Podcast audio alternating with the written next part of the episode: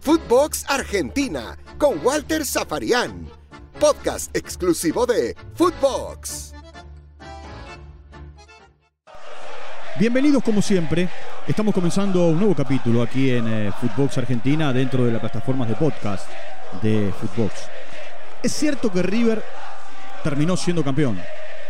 La fruta estaba madura, se caía eh, del árbol, goleó a Racing, lo pasó por arriba, lo aplastó. Ahora, hay más allá de la consagración del título de River, de la obtención de una nueva copa, de colgarse la medalla, hay un montón de cosas que vale la pena, vale la pena repasar. Eh, a ver, hay una frase de Gallardo charlando en, eh, en televisión, en ESPN después del partido, que él dice, a partir de ahora voy a replantearme seriamente qué hacer. Estos años fueron de mucho desgaste y River te necesita al 100% de la energía. Merezco una oportunidad para replantearme qué hacer.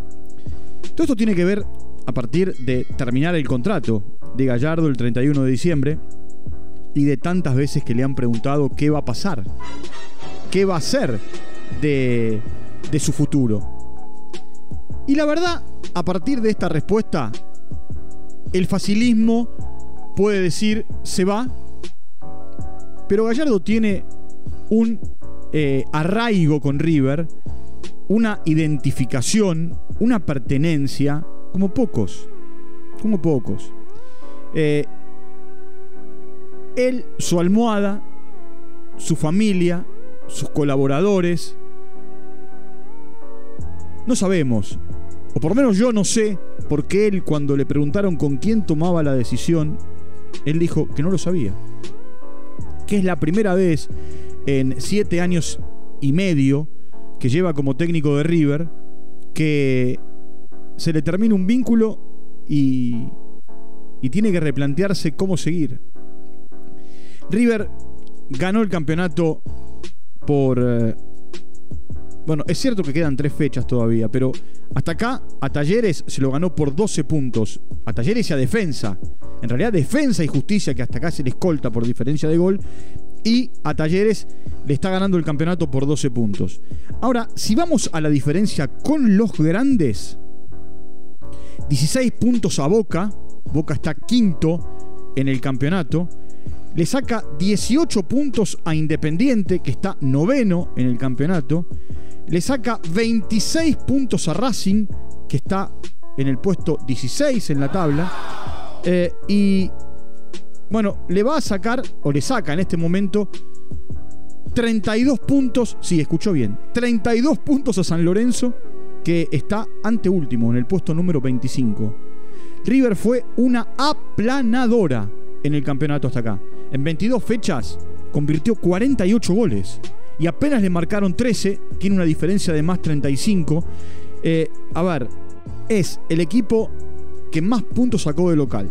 El equipo que más puntos sacó de visitante, el equipo que más goles convirtió, el equipo que menos goles recibió, el equipo que más partidos ganó en el campeonato, el equipo que menos partidos perdió.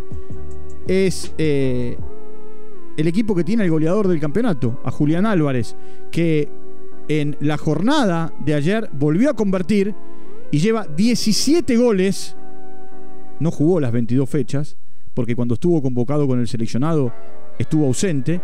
Y ninguno de estos 17 goles los marcó de penal. Dijo que tiene pendiente hacer un gol de Rabona y que se lo prometió al hermano. Bueno, veremos si en estos partidos que quedan puede, puede cumplir con eso.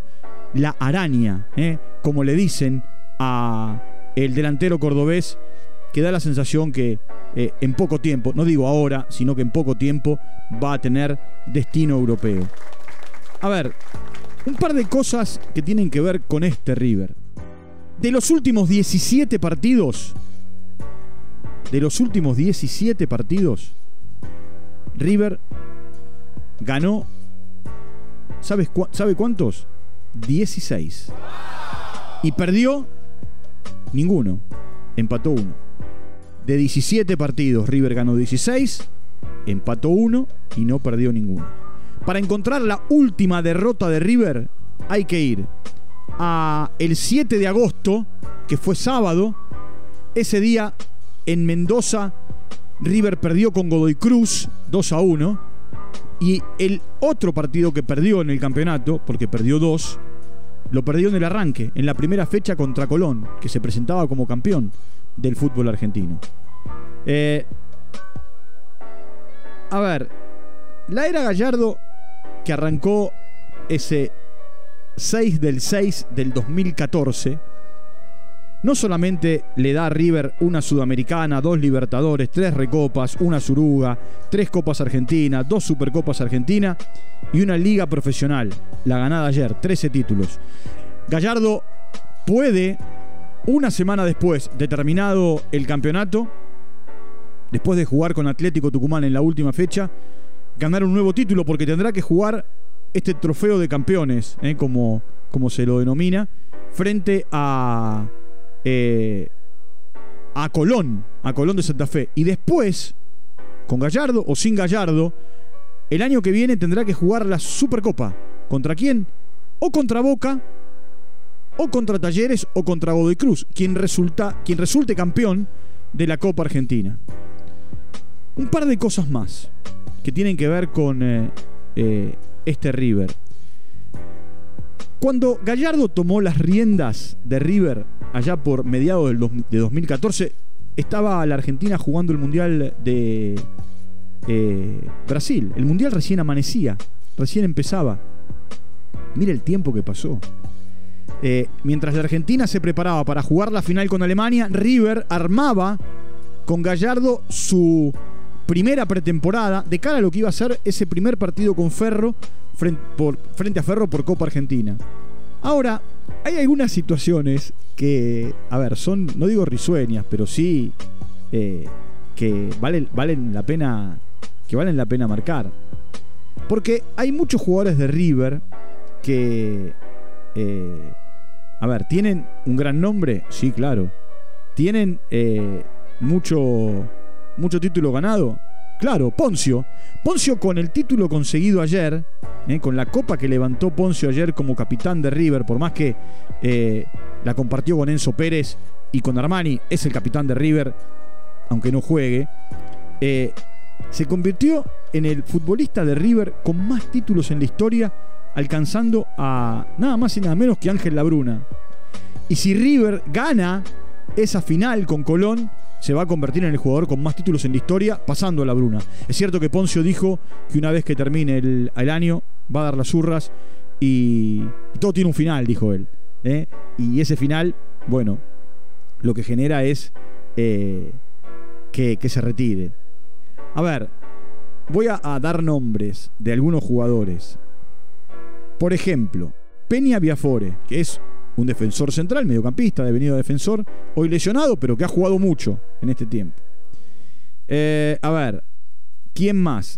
Galván, Tomás Galván, que ha jugado los últimos partidos. Eh, Santiago Simón, Julián Álvarez, Girotti, Roleiser.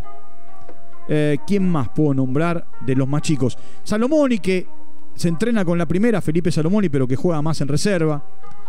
Todos estos chicos, todos estos chicos, y podría nombrar algunos más, cuando Gallardo tomó las riendas de River en 2014, algunos o estaban terminando el colegio, el colegio primario o algunos estaban recién amaneciendo en eh, sus estudios secundarios. Es decir, que estaban entre los 12 y los 14 años.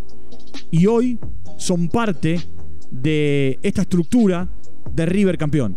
Armani, que llegó para ser campeón, Bolonia, que llegó y se convirtió en alguien importante dentro del vestuario, Lux, que había sido campeón en otro tiempo.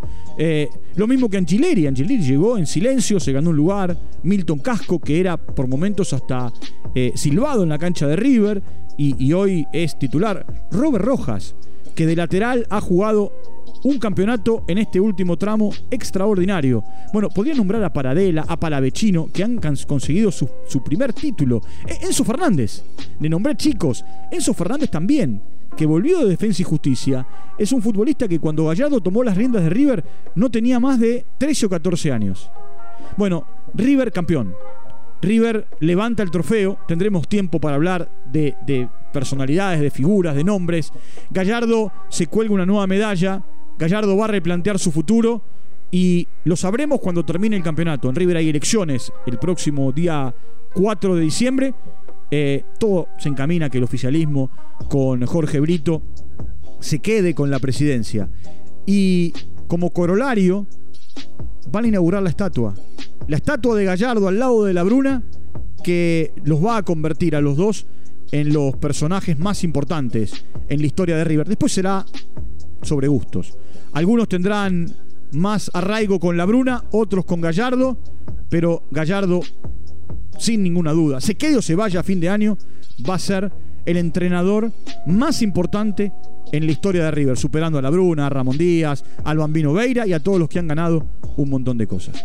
Punto final con este podcast de River Campeón. Nos vamos a reencontrar en cualquier momento. Les recuerdo que entren a Spotify, allí nos siguen, allí están muy pendientes de lo que hacemos en Footbox, en Footbox Argentina y por supuesto 24/7 para poder escuchar cada uno de los podcasts que eh, surgen a lo largo y a lo ancho de Latinoamérica y del mundo. Un fuerte abrazo y nos reencontramos en cualquier momento. Chau, hasta la próxima.